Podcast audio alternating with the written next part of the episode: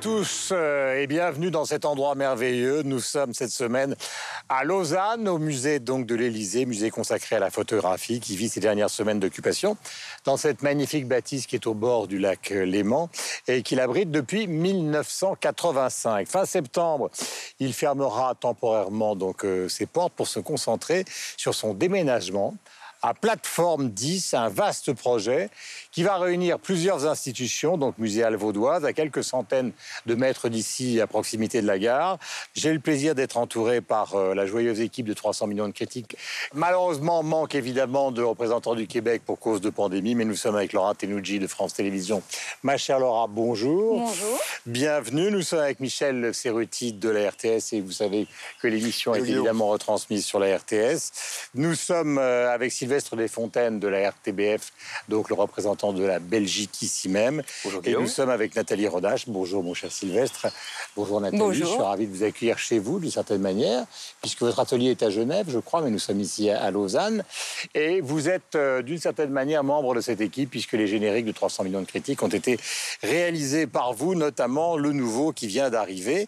Euh, Est-ce que vous pouvez nous en parler justement et de nous expliquer au fond quelle a été la source d'inspiration qui vous a amené à faire ce que les téléspectateurs de TV5 Monde viennent de voir Alors j'ai voulu faire une suite au précédent euh, générique que vous connaissez, qui avait les mains, qui pour moi est un symbole du savoir.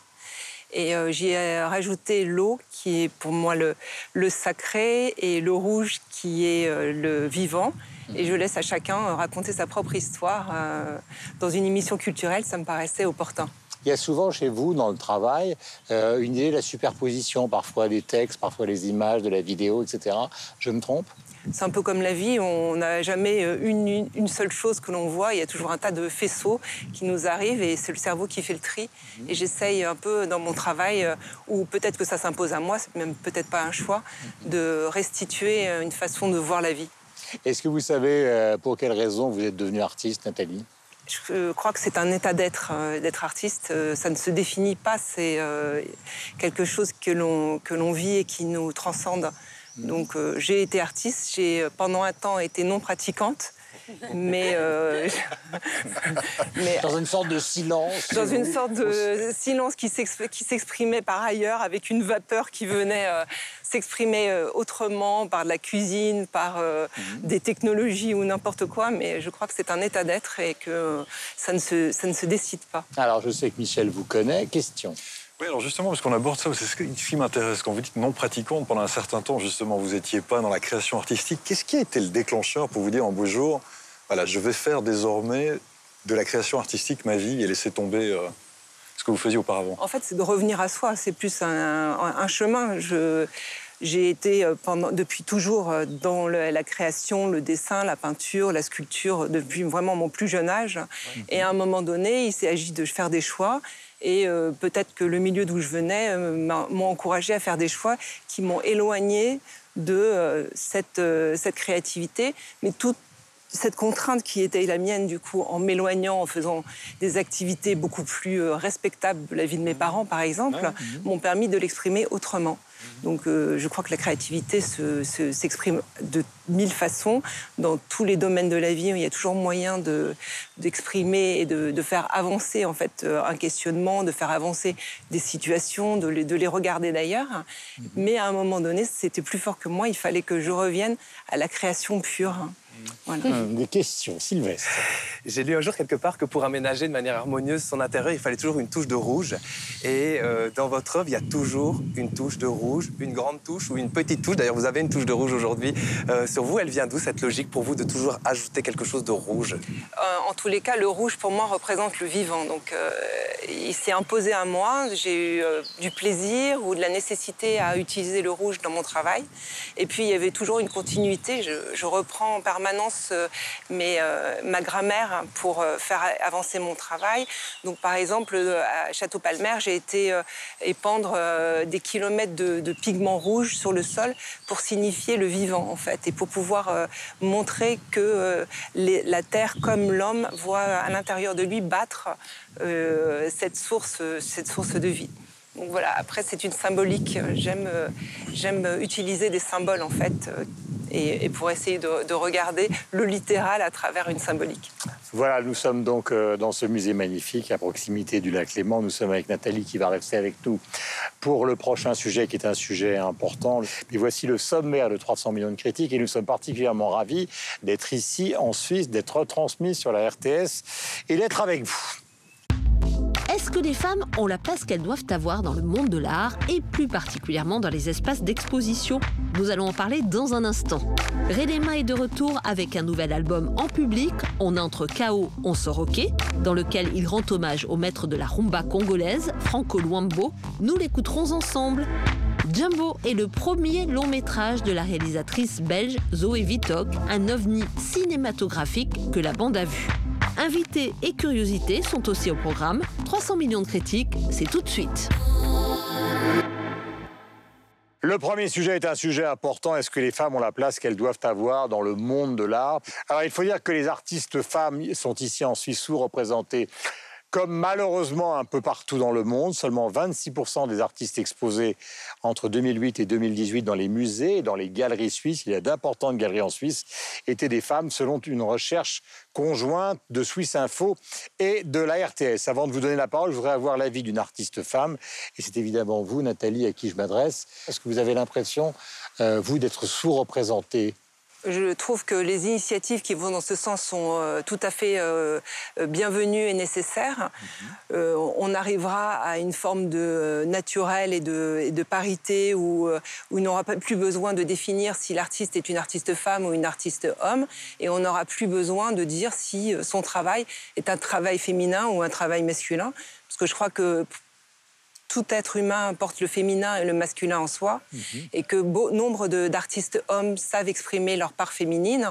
Nombre d'artistes femmes ont un travail extrêmement fort et extrêmement puissant. Mhm. Peut-être qu'il faudrait euh, un anonymat au moment des concours pour pouvoir accéder de façon complètement pure et, euh, liquide sur euh, la qualité du travail et non plus qui est l'origine de ce travail, puisque mhm. à la fin, ce qui restera, c'est le travail lui-même et plus l'auteur. Donc, il faut en tous les cas en passer par là dans un premier temps. C'est le poids de l'histoire qui se joue dans cette affaire-là, Nathalie?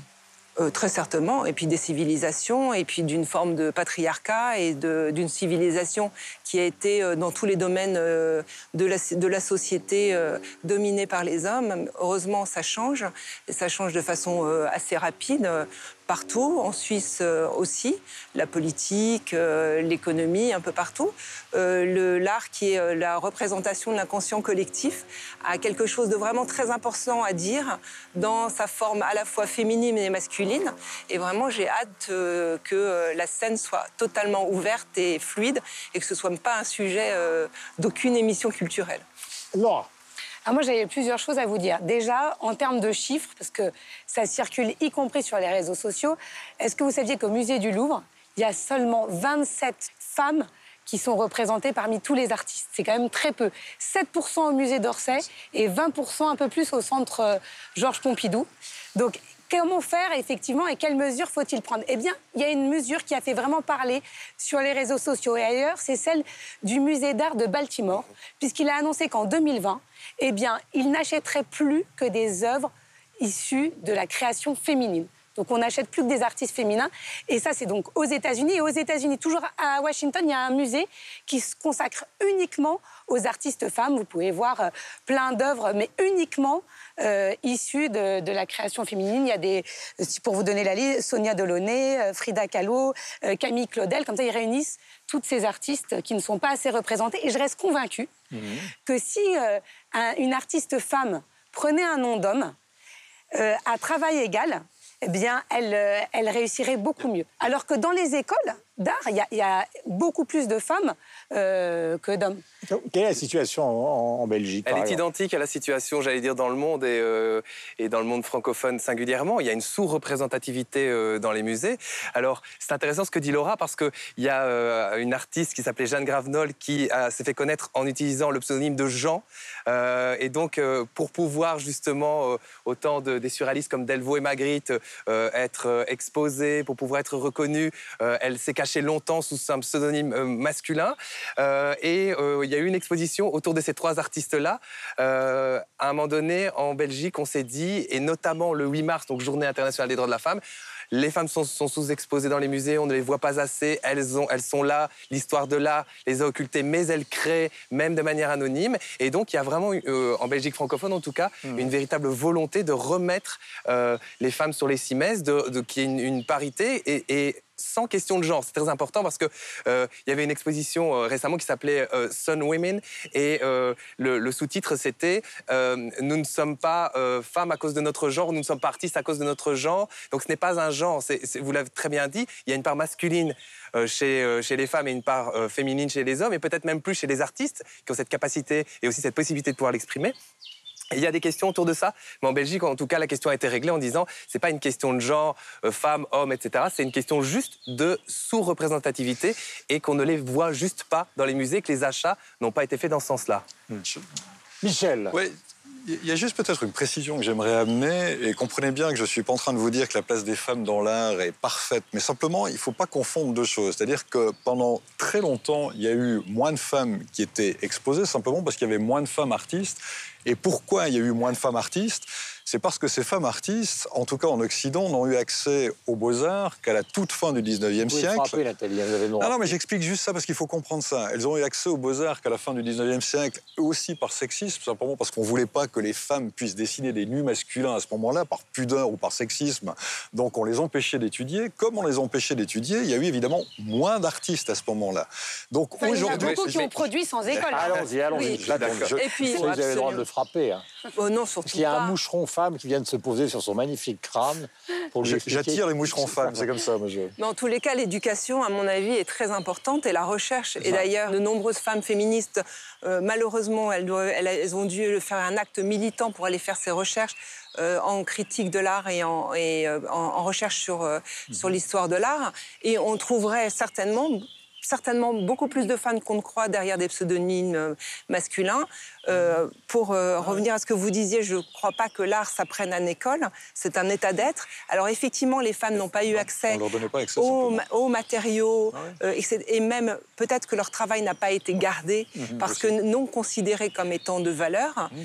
Mais ça vaut la peine d'aller faire des recherches et de remettre à jour. Donc vous avez l'impression qu'on va redéfinir tout un monde qui est finalement un monde enfoui et qui n'existait pas, par exemple, ou qui était discret on va, on va probablement retrouver des influences. On va peut-être trouver des, euh, des, auteurs qui sont derrière des œuvres qui ont été signées par d'autres. Mhm. On va revoir les choses avec de nouveaux yeux.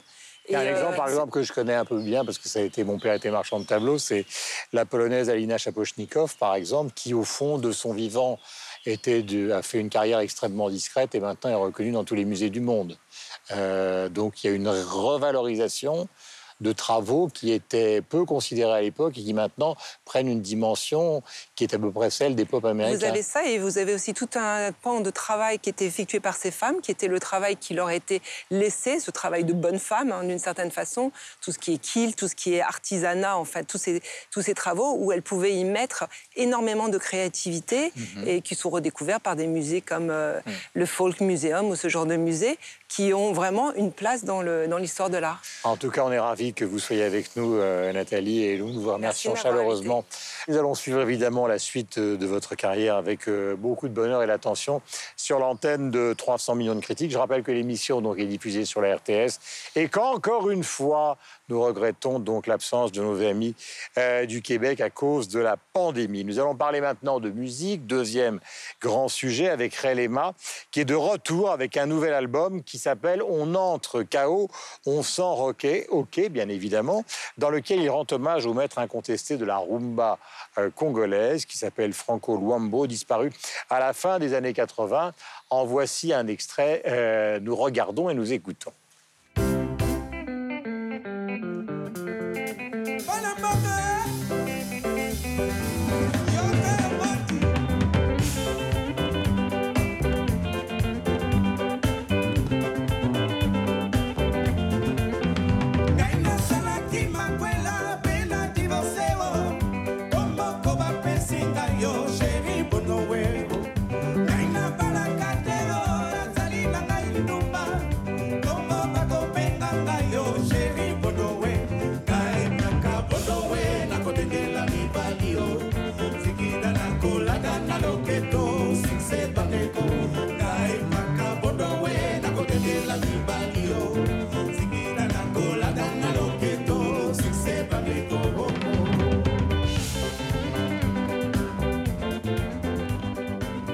Nous sommes maintenant à l'intérieur du musée de l'Élysée, donc magnifique musée de la photo connu dans le monde entier. Ray Lema avait donc réinterprété le répertoire de Franco Luambo Macchiad en juin 2019 pour la 13e édition du festival Jazz Kiff de Kinshasa et c'est cet enregistrement qui sort donc et dont vous venez de connaître un extrait. Je voudrais en profiter pour saluer chaleureusement donc tous nos téléspectateurs du Congo. Nous devions aller avec Denise Epoté que je salue aussi, donc tourner 300 millions de critiques à Kinshasa quand le confinement nous a forcé, vous le savez, malheureusement à ralentir nos voyages. Mais je vous promets que ce n'est que partie remise, n'est-ce pas mon chéri Bonjour. Bonjour Guillaume. Euh, nous allons parler donc de ce qui est parmi tous les musiciens africains célèbres, un personnage assez particulier. Je ne vais pas dire que c'est un intellectuel, mais en tout cas il a reçu une formation classique. Euh, c'est pas quelqu'un qui joue uniquement la musique euh, de son pays, classique, jazz, euh, formation aux États-Unis, passage par la Belgique, la France, un personnage particulier. Tout à fait. Euh, parmi tous les musiciens africains qui étaient à Paris dans les années 80, la fameuse sono mondiale hein, d'Actuel et de Radio Nova, ils étaient deux en fait à détonner. Manu Dibango, le patriarche, jazzman, et Ray Lema, comme vous l'avez dit, venant d'une formation de piano et d'orgue classique, mhm. euh, il a notamment euh, dirigé euh, l'orchestre qui accompagnait les ballets nationaux du Zaïre, hein, qui était le nom de la RDC à l'époque. À l'époque de Mobutu, il a d'ailleurs refusé de composer un opéra à la gloire de Mobutu. Et chance pour lui, parce que évidemment, ça devenait un peu compliqué après ce refus pour lui à Kinshasa de, recevoir hein, la, voilà, la bourse Rockefeller qui lui a permis de partir mhm. faire des études musicales à Washington et de partir donc dans ce périple qui est passé par Bruxelles et puis la sono mondiale parisienne mhm. des années 80 où il détonne car lui ne joue pas la musique euh, traditionnelle, vous l'avez dit, euh, de son pays, mais joue une musique qui est une musique mondiale, justement, inspirée par à la fois le classique européen, par euh, le jazz américain, et puis évidemment sa sensibilité euh, de euh, Congolais. Hein. mais ce qui est intéressant, c'est que pendant une trentaine d'années, il n'est pas retourné chez lui à, Kinshasa, il l'a fait depuis quelques années, et cet album donc, dont nous débattons est un hommage à l'immense euh, Franco, le sorcier de la guitare, euh, le maître de la rumba euh, lingala, qui était le grand rival du Grand Calais, Joseph Cabasele, hein, qui avait l'autre grand orchestre de Kinshasa, qui à l'époque, hein, dans les années 50 et au début des années 60, c'était la capitale de la musique en Afrique, hein, mm-hmm. qui rayonnait de partout. C'est d'ailleurs là que Manu Dibango a lui-même commencé sa carrière musicale. Et ce que Relema apporte justement dans ce répertoire... Et après, on va donner la parole aux autres. Bien sûr. Dès Bien que, ce soit le privilège du chef de parler pendant deux heures. Non, mais dès, que j'aurai fini, surtout de vous dire ce que j'ai d'intéressant à vous dire, car le reste n'était que préambule. C'est que revenez du frigo, faut l'écouter maintenant. C'est que ce qu'il apporte dans euh, cette rumba lingala et ce répertoire archi connu de tous les Congolais, c'est qu'il y rajoute des cuivres. Car dans le hockey jazz de Franco, mhm il n'y avait pas, et c'est ce qu'a fait la réputation de Manu Dibango, c'est qu'il a été le premier saxophoniste de la rumba à Kinshasa. Et donc Ray Lema, lui, apporte justement, vous l'entendez dans ce disque, des cuivres. Donc c'est son apport euh, d'arrangement à cette musique on va dire, beaucoup plus traditionnelle. Voilà, c'est un très bon arrangeur. Il est passé et là, je me tais. Et, non, pas du tout. Euh, nous en débattons. Il est passé aussi par la Belgique, évidemment. Euh, souvent, il est connu, apprécié comme jazzman. Enfin, quelle est au fond l'image qu'on a de lui? Mais comme ça a été évoqué, euh, il a surtout une image euh, euh d'intellectuel de, la. Alors j'aime pas le mot, mais parfois il faut le dire de la world music, de la musique un peu mondialisée. Et il, est, il a une, une, comment dire, il a, il a une position très particulière de, de par son éducation classique. Et on l'a dit, on l'a évoqué. Il a été formé dans l'ancien Congo belge par les pères blancs. C'est mm. eux qui lui ont fait jouer de l'orgue. Et puis c'est eux qui ont même fait venir un piano de Belgique pour pouvoir le former à Kinshasa. Donc c'est quand même, il, c'est quand même une espèce de symbole. Hein. Il a pris le piano, l'orgue, mais il a laissé tomber. Il a laissé tomber la, religion, mais je veux dire, c'est un grand symbole parce qu'effectivement, enfin, j'allais dire, le Congo belge a misé sur lui à un moment donné pour qu'il devienne un ecclésiastique, pour qu'il devienne prêtre. Et lui dit non, non, non, je m'en vais. vous m'avez donné ça, je, je, je, je vais faire autre chose. Puis il y a l'histoire avec Mobutu. Donc effectivement, il a une destinée qui est parallèle, euh, mm. parallèle avec celle de, celle de l'histoire de, la Belgique. Euh, et puis il y est revenu après euh, les États-Unis. Donc il y a vraiment cette, cette, oui, effectivement, il a cette, cette comment dire, ce destin commun et, cette reconnaissance. Alors pas exactement la même, enfin, puis, puis totalement personnel. Moi, c'est ça que j'aurais envie de dire par rapport à Relema. Parce qu'en même temps, il est ancré dans le patrimoine de ce qu'on appelle la world music. Mm-hmm. Et puis en même temps, il a vraiment un univers musical poétique même, j'ai envie de dire, qui, lui est vraiment propre. Il n'y a, pas deux musiques euh, similaires à, à, à, vraiment, parce que, alors, il y, a un peu de jazz, certes, il y a un peu d'origine africaine. Lui, ce qu'il a toujours voulu faire, comme il a une, euh, un apprentissage musical qui est, qui est, plutôt occidental, il a toujours été passionné, on va dire, par la verticalité des harmonies occidentales et puis par l'horizontalité du rythme africain. Et il, a, toujours essayé de, de, mettre ces deux choses ensemble. Et puis après, si c'est ordonné. en langage mathématique, ouais. Puis ça l'a amené à faire des choses qui étaient vraiment moi, je sais pas, il a, il, a, vraiment exploré les territoires. Il a joué avec les voix bulgares, il y a du funk, il y a du reggae. Euh, aussi. Avec les Gnawa, absolument. Il, a été partout, ce qui a donné cette image dont, on parlait tout à l'heure et dont parlait euh, Sylvain, c'est-à-dire qu'on l'a un peu catégorié comme, comme un peu un télo parce que c'était pas toujours de la musique qui était aisément accessible, mais en même temps, c'est vraiment un univers qui, qui, lui est propre, qui est magnifique.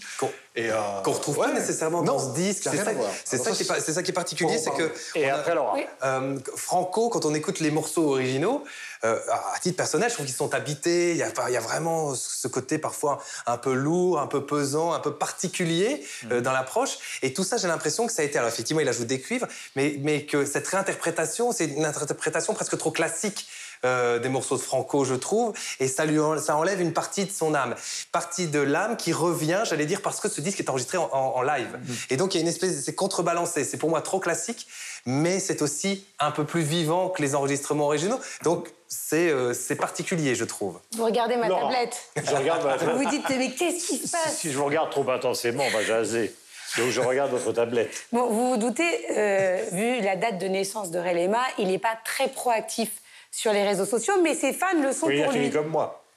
Euh, je, ne connais pas votre date de naissance, je ne veux pas parler là-dessus.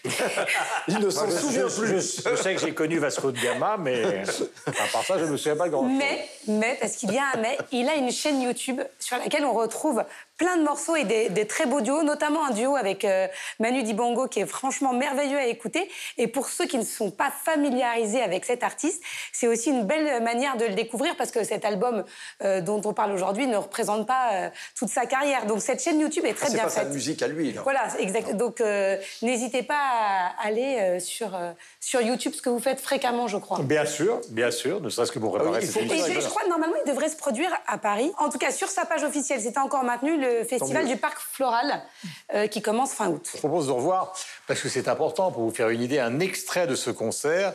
Le temps pour nous de ressortir sur les bords du lac pour y retrouver notre invitée suivante, qui est Isabelle Chassot, la directrice de l'Office fédéral de la culture. Regardez.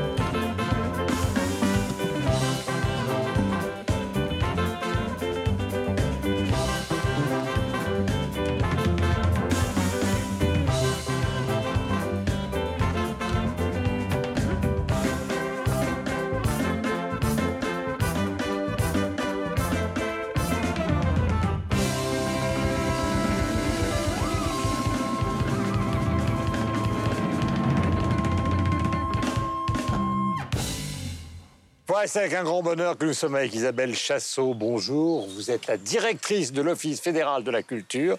C'est un poste que vous occupez depuis 2013, si ma mémoire est bonne.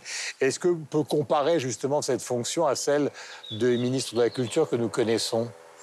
Euh, Si vous le comparez à celui d'un ministère de la Culture français, pas du tout, puisque les compétences dans le domaine de la culture sont très réparties en Suisse entre les cantons, les régions pour euh, parler français mhm. et euh, la Confédération, le plan national. Nous couvrons à peu près des dépenses publiques 10% et avons un certain nombre de compétences très précises dans le domaine euh, du cinéma, par exemple.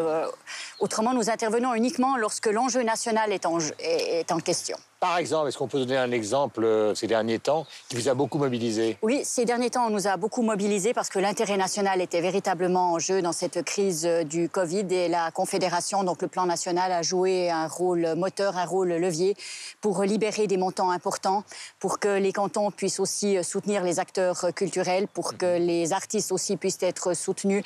Nous n'en sommes pas encore sortis et c'est l'un des problèmes, je trouve, les principaux pour l'opinion publique, puisque nous sommes dans une nouvelle phase. Nous avons pu déconfiner, nous avons pu reprendre l'activité. On a le sentiment que pour la culture, la crise serait déjà, disons, derrière nous. Or, elle est, à mon sens, hmm. encore devant nous et pour une longue période. Donc, nous en ressortons également euh, pas chaos parce que nous avons pu y faire face, mais nous devons maintenant effectivement réaménager et repenser un certain nombre de thèmes. À mon avis, il y a deux thèmes qui sont vraiment pour notre avenir. C'est la question du statut des intermittents. du spectacle Clairement, ici, il y a un mode de soutien, mais aussi un mode de sécurité sociale pour les intermittents à revoir qui a été insatisfaisant. Et le deuxième élément qui me paraît évident, c'est celui aussi de la présence du numérique dans la culture, qui était existant, mais qui a pris une place euh, importante durant cette crise. Et il s'agit de savoir un tout petit peu quels seront ses effets aussi à long terme. Je ne pense pas qu'on aura un avant et un après. On aura un pendant pendant une mhm. certaine, euh, maintenant longtemps devant nous, où coexistera à la fois la culture sous la forme traditionnelle qu'on lui connaît, mais aussi l'émergence du numérique qui va nous occuper dans les prochaines voilà, années. Voilà, à côté d'ici, vous avez par exemple Paléo à Nyon, vous aviez, euh, et vous avez le festival de Montreux qui, qui est tout proche. Tout ça, ça existe encore cette année ou ça n'existe plus? Tout a été arrêté puisque l'interdiction des manifestations de plus de 1000 personnes euh, dure en Suisse, euh, en tout cas jusqu'à la fin août.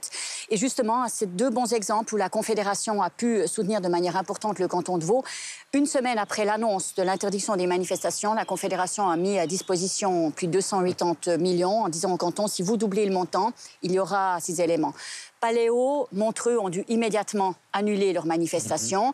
Ils ont déjà, eux, connaissance des montants qui seront mis à leur disposition pour les indemnisations, ce qui fait que cette année, il n'y a pas de Paléo, mais nous leur donnons la chance d'être là l'année prochaine. Voilà, vous avez l'air extrêmement déterminé. En tout cas, on est ravis de vous recevoir. Isabelle Il faut être déterminé dans je la le culture. Sens, je le sens dans votre... Vous savez, il y a beaucoup de, monde qui pense que nous n'en avons pas besoin. Donc, il faut être déterminé si on veut atteindre un objectif. Michel Serrouti, car je vous rappelle que cette émission est aussi, évidemment, diffusée sur la RTS. Michel. Oui, alors puisqu'on est en train de parler d'aide, alors je, vais rebondir là-dessus. On en a beaucoup parlé en Suisse, puis on a même parlé dans cette émission à l'occasion d'un autre enregistrement, c'est l'aide aux éditeurs. Est-ce que vous comprenez aujourd'hui les reproches qui ont été faits quant au fait qu'on n'ait pas aidé les maisons d'édition qui sont un acteur, en tout cas, de la, mis en avant par les écrivains et par tout le monde, un acteur incontournable de la, de, la culture, justement? Oui. Nous les avons compris et dès le départ, puisque l'Office fédéral de la culture a mis en place pour la première fois depuis euh, quatre ans une aide directe automatique euh, aux éditeurs pour le rôle culturel qu'ils jouent, notamment dans la mise en valeur de la littérature suisse. Nous les avons bien compris.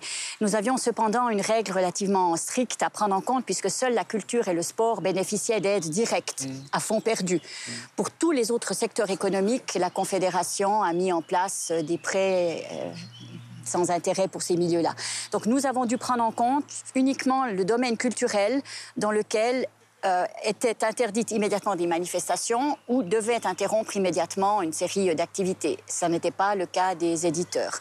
Nous en étions pleinement conscients, nous avons poursuivi la discussion avec eux. Ils avaient à disposition les mêmes instruments que le reste de l'économie, les prêts sans intérêt et l'ensemble des domaines. Je suis cependant, euh, disons, plutôt soulagée. J'ai constaté encore hier, des nouveaux chiffres sont sortis, notamment aussi sur un, vrai engouement qui a eu lieu à la fin du déconfinement pour aussi les librairies. On en fait aussi, Dieu merci, euh, ont pu en bénéficier. Mais les auteurs aussi. Et les derniers chiffres qui ont paru, ils concernent certes la partie euh, alémanique du pays, montrent que le rattrapage, un rattrapage, un certain rattrapage a déjà eu lieu et qu'aujourd'hui, les pertes qu'ils ont enregistrées de l'ordre de 4 à 5% jusqu'à maintenant. Donc il faut espérer qu'effectivement, les mois qui viennent leur permettront de reprendre cet élément et nous, nous avons en vue les nouveaux soutiens à partir de la prochaine période, avec actuellement une mise au concours pour les soutiens pour l'édition. Mais j'ai une grande compréhension pour le monde de l'édition. Oui, ils sont un acteur culturel extrêmement important, surtout si nous avons des littératures en quatre langues. Un bigot, Yves. Alors, donc indépendamment de la situation euh, actuelle, euh, en Suisse, vous avez une approche je pense, très différente de l'approche française ou de l'approche de Wallonie-Bruxelles, qui est de beaucoup subventionner la, culture. Et vous, vous, avez plutôt une approche, je dirais, euh, libérale, et de considérer que la culture est une industrie, une économie euh, comme une autre. Me trompais-je? Vous vous trompez en partie, si je peux me permettre. Cette vision, elle est celle que l'on a. Je m'en sors bien. en partie. Ça me paraît important de vous dire. Vous êtes très aimable. Madame, si vous, si vous voulez l'étrangler, n'hésitez pas. Non, non, pas du tout. Je ne le ferai jamais.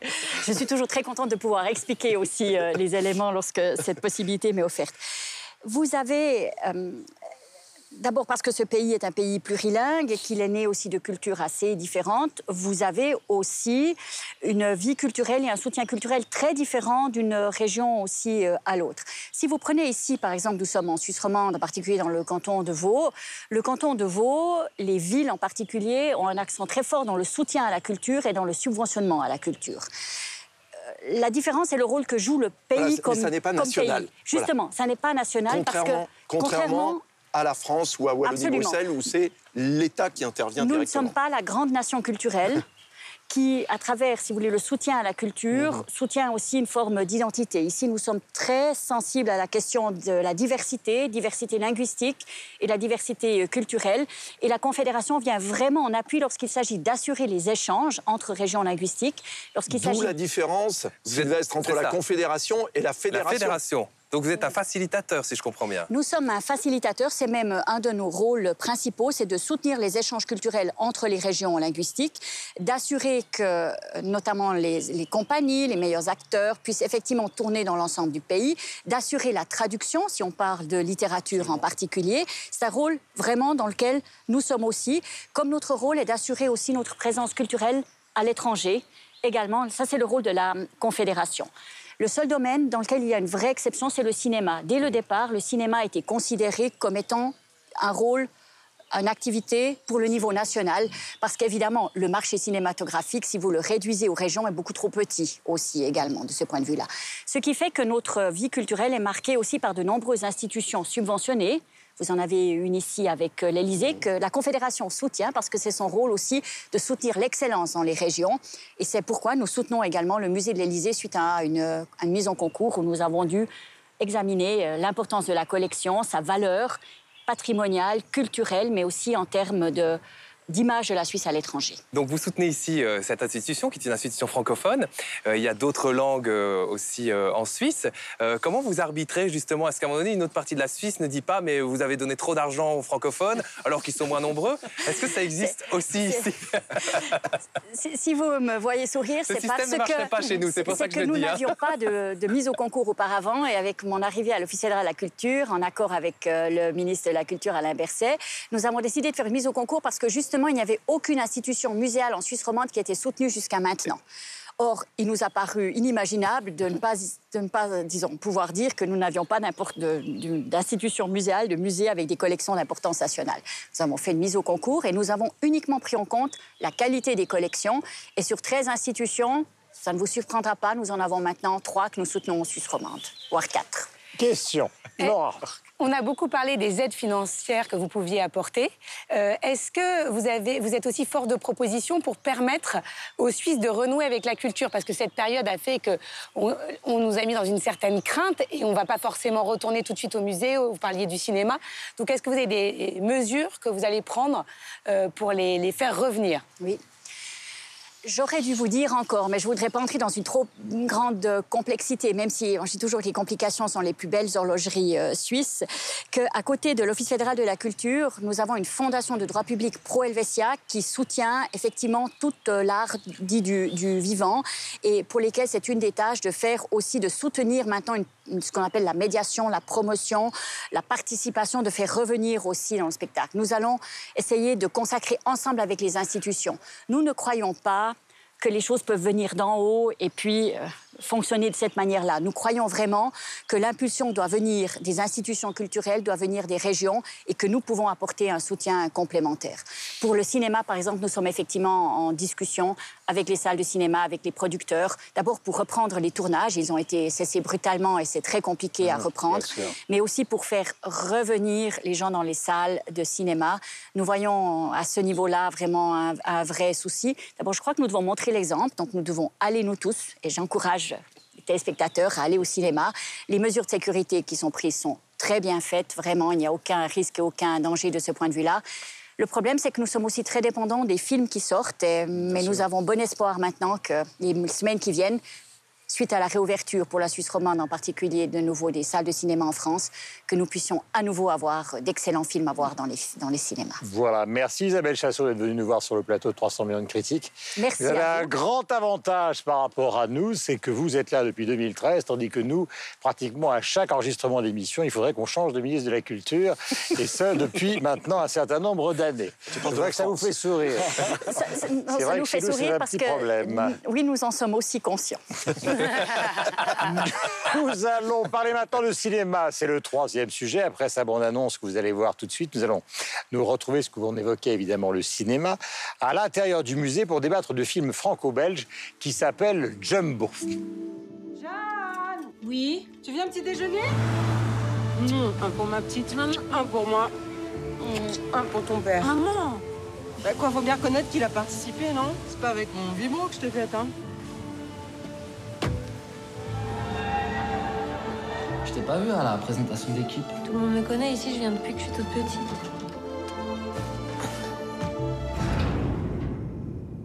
Y a quelqu'un?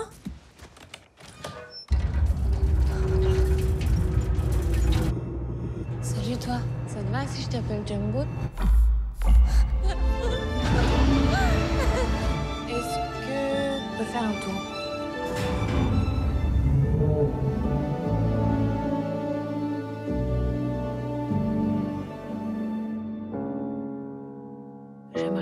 Parler de quelqu'un. Il est où? Ici. Ici où? C'est pas pour du sexe, c'est autre chose. C'est une blague, non? Je ressens des choses que j'ai jamais ressenties pour personne. Ça t'amuse de te foutre de moi ou t'es juste complètement malade dans ta petite tête? Et tu vas où? C'est juste qu'il me rend heureuse. Sors de chez moi. Sors de chez moi.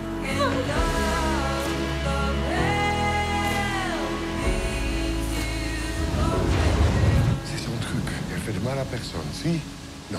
Fais-toi soigner, ma pauvre, t'es plus avec nous. Et si c'était à vous d'ouvrir les yeux?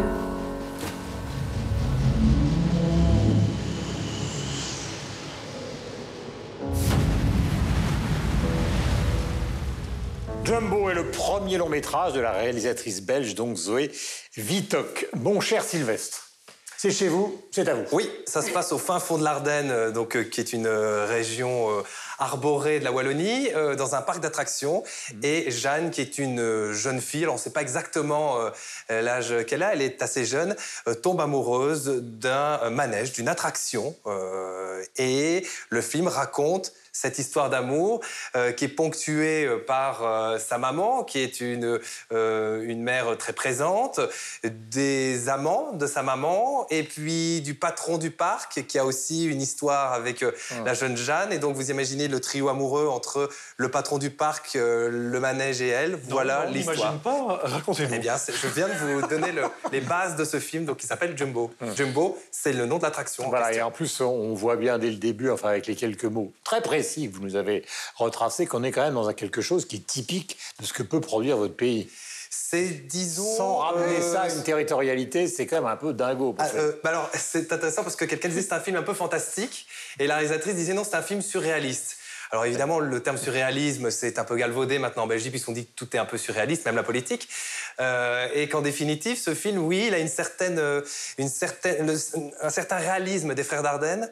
Et euh, ce seraient les frères Dardenne qui rencontreraient, je sais pas moi, un peu Stephen Ah, un peu Fellini, un peu Fellini, un peu de poésie comme ça. C'est très compliqué d'expliquer euh, en définitive qu'il peut y avoir de la poésie dans la rencontre d'une jeune fille et de cette machine qui est tout en, tout en métal et tout en lumière. Mais moi, j'y ai vu une certaine forme de poésie. En tous les cas, ça ne pourrait être un film que belge. Oui, oui. Non, mais parce qu'il y, a- il y a à la fois votre tendresse et, et un peu votre folie douce. Oui, oui, oui, c'est ça. Je pense que c'est un film, c'est un film qui est excessivement belge. Tout à Voilà. fait, ouais. En tout cas, il y en a une qui est pas belge, c'est Laura, car elle a trouvé ça bizarre. Ouais, étrange. Étrange. Après, ça peut, il y a- par moments, c'est fascinant. Moi, qu'on consacre un film à ça, c'est déjà incroyable. Donc, ça, ça- parce que le, le phénomène, c'est la paraphilie, ça s'appelle comme ça, quand on tombe amoureux d'un objet, en l'occurrence là, de cette, de cette attraction. Si vous voulez, le, le fond de l'histoire est intéressant. Le rapport d'une maman qui est euh, très euh, vampirisante, avec ce lien fusionnel avec sa fille, et sa fille qui a du mal à se trouver une place dans la relation. La mère qui est quand même très libérée. hein. Il y a des dialogues euh, assez crus. Il y en a qui m'ont fait euh, beaucoup rire. À un moment, elle lui dit, écoute, elle lui parle de son père. Elle dit, je t'ai pas fait avec un godemiché. Hein. Tu t'en doutes. Donc, et on sent que sa, sa fille ça la, conforte dans une sorte de timidité et qu'elle se libère avec cette machine. Ce que je reproche au film, c'est qu'on voit un peu trop la jeune fille s'adonner au plaisir avec la machine. On a compris que ça, fonctionnait entre eux. On n'est pas obligé de, le mettre de manière aussi présente pendant tout le long métrage. Mais il y a une chose qu'il faut dire, parce que même si j'ai trouvé ça étrange, c'est un peu un ovni, je n'ai pas détesté, j'ai trouvé ça surprenant. Le jeu des acteurs, notamment euh, euh, celle qui interprète euh, Noémie Jeanne, Merlan. Noémie Merlan et Emmanuel Berco qui joue sa maman, sont franchement fabuleux. Elle joue très, très, très, très bien, donc c'est un très bon jeu d'acteur. Et ce qui- ce qu'il faut, ce qu'il faut dire, euh, ou ajouter en tous les cas, c'est que c'est inspiré d'une histoire vraie. Qui, c'est une, une archère, une archère de l'équipe olympique américaine qui est tombée amoureuse de la Tour Eiffel et qui s'est mariée en 2004 avec la Tour Eiffel, ce qui est quand même donc déjà un truc, un- ce qui montre qu'il n'y a pas que des gens illuminés en Belgique. Euh, En parlant de Tour Eiffel. mais, mais que vous avez su y apporter effectivement une forme de poésie, parce que vous avez raison, euh, Laura. On pourrait caricaturer ce film, ce qui serait injuste, comme toutes les caricatures, en disant que c'est un soft porn cérébral, euh, quasiment. Et je suis assez d'accord avec vous que les, les scènes euh, très érotiques et très graphiques sont. ben, je veux dire, on, on peut expliquer que ça se passe, on n'a pas besoin de le montrer, de un le peu voilà, avec autant de complaisance, euh, on va dire. Mais je pense que ça va. On a, on a dit ça- à chaque fois qu'il s'agit de sexualité, on a dit ça pour Keshish, on a dit ça pour Jean-Claude Brissot. À chaque fois Non, que les on- réalisateurs s'intéressent à, c'est On l'a dit pour à chaque fois, on a dit de- ça pour Larry Clark. À chaque fois qu'on s'intéresse à la sexualité et qu'elle est montrée, on a toujours tendance à dire à propos du réalisateur. euh, Au fond, il s'attarde, il est, dans la possi- il, est, il est totalement dans la personnalité du voyeur. quoi. J'ai j'ai le sentiment, au contraire, justement, qu'il y a une scène notamment qui, qui dure un peu plus longtemps. D'abord, elle est, elle est très évoquée, plus que véritablement, euh, il me semble, euh, charnelle, réelle. C'est filmé avec pas mal de poésie. Et je trouve qu'au contraire, parce qu'on peut se poser la question pendant un bon moment en regardant ce film en se disant, mais, mais finalement, cet attrait qu'elle a pour cette, pour cette machine, cet objectifili, jusqu'où jusqu'où ça va? Et là, on nous fait bien comprendre que c'est une véritable passion amoureuse, pas simplement intellectuelle, mais qui est charnelle, qui est physique. Anthropomorphique. Qui, qui prend complètement la personne et qui la, et l'attire à cet objet. Bon, ok, ça c'est une chose. Maintenant, ce que je trouve intéressant dans ce film-là, au-delà de ça, c'est que on peut l'interpréter de différentes manières. On le voit par rapport à, on le voit par rapport à une, à une machine, bien sûr. Mais d'une manière générale, c'est aussi, moi je l'ai interprété comme étant euh, la possibilité pour quelqu'un de faire une sorte de coming out, quelle que soit sa sexualité, qu'elle soit LGBTQI, peu importe. Là, en l'occurrence, c'est fait avec, euh, avec Jumbo, ça pourrait être autre chose. Il y a le poids social, il y a le regard des autres, il y a trouvé sa place, il y a trouvé sa sexualité, il y a réussir à sortir, il y a trouvé sa liberté. Et je trouve que le film, il raconte, un- il raconte ça à partir, on va dire, d'un amour qui est très exclusif et, et qui est certainement pas très fréquent et, et qui, et qui marque les esprits, mais qu'on peut, à mon avis, interpréter euh, Non, mais ou c'est un- ressentir il y a- différemment. il y a Michel, raison, c'est un film sur la liberté, hein, par Ouais, ailleurs. c'est ça, il me semble. Il y a quelque chose de très intéressant et qui permet de ne pas verser dans la caricature, c'est qu'on ne sait jamais si ce qu'on voit, c'est ce qu'elle croit voir ou ce qu'elle croit penser, ou si ça se passe vraiment. Cela étant dit, quand je pense à tout ça, je n'arrivais pas tellement à parler parce que je pensais à cette fille, la vraie, qui s'est mariée avec la Tour Eiffel. Je me suis dit, c'est une timbrée, c'est quand même le- une timbrée complète. Le film euh, reçoit un bon accueil quand on regarde les commentaires Bah, sur ah, les réseaux. C'est le contraire. hein. Non, non.